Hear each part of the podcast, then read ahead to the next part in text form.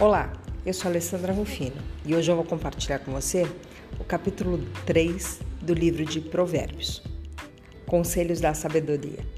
Meu filho, não se esqueça da minha lei, mas guarde no coração os meus mandamentos, pois eles prolongarão a sua vida por muitos anos e lhe darão prosperidade e paz.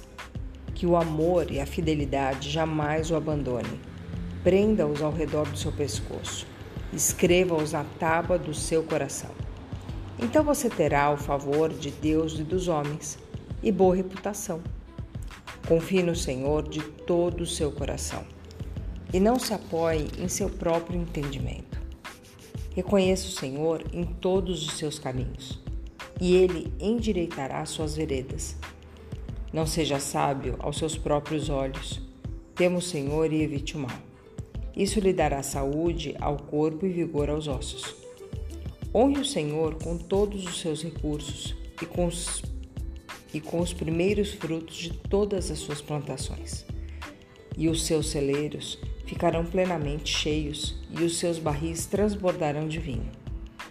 Meu filho, não despreze a disciplina do Senhor, nem se magoe com a sua repreensão, pois o Senhor disciplina quem ama assim como o pai faz ao filho de quem deseja o bem.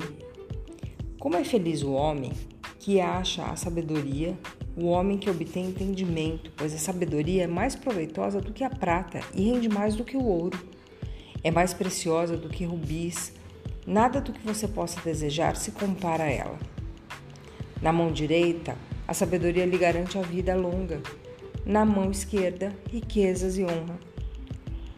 Os caminhos da sabedoria são caminhos agradáveis, e todas as suas veredas são paz. A sabedoria é a árvore que dá vida. A quem abraça, quem a ela se, apega, se apega será abençoado. Vou ler novamente aqui.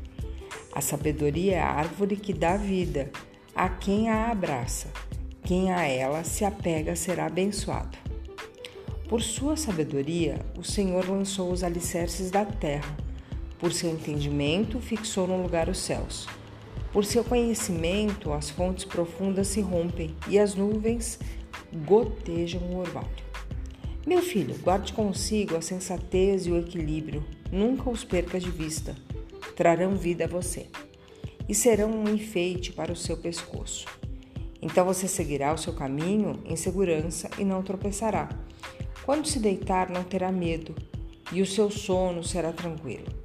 Não terá medo da calamidade repentina, nem da ruína que atinge os ímpios, pois o Senhor será sua segurança e o impedirá de cair em armadilha. Quando lhe for possível, não deixe de fazer o bem a quem dele precisa. Não diga ao seu próximo, volte amanhã e eu lhe darei algo, se pode ajudá-lo hoje. Não planeje o mal contra o seu próximo, que confiantemente mora perto de você. Não acuse alguém sem motivo se ele não lhe fez nenhum mal. Não tenha inveja de quem é violento, nem adote nenhum dos seus procedimentos, pois o Senhor detesta os perversos, mas o justo é seu grande amigo. A maldição do Senhor está sobre a casa dos ímpios, mas ele abençoa o lar dos justos. Ele zomba dos zombadores, mas concede graça aos humildes. A honra é herança dos sábios, mas o Senhor expõe os tolos ao ridículo.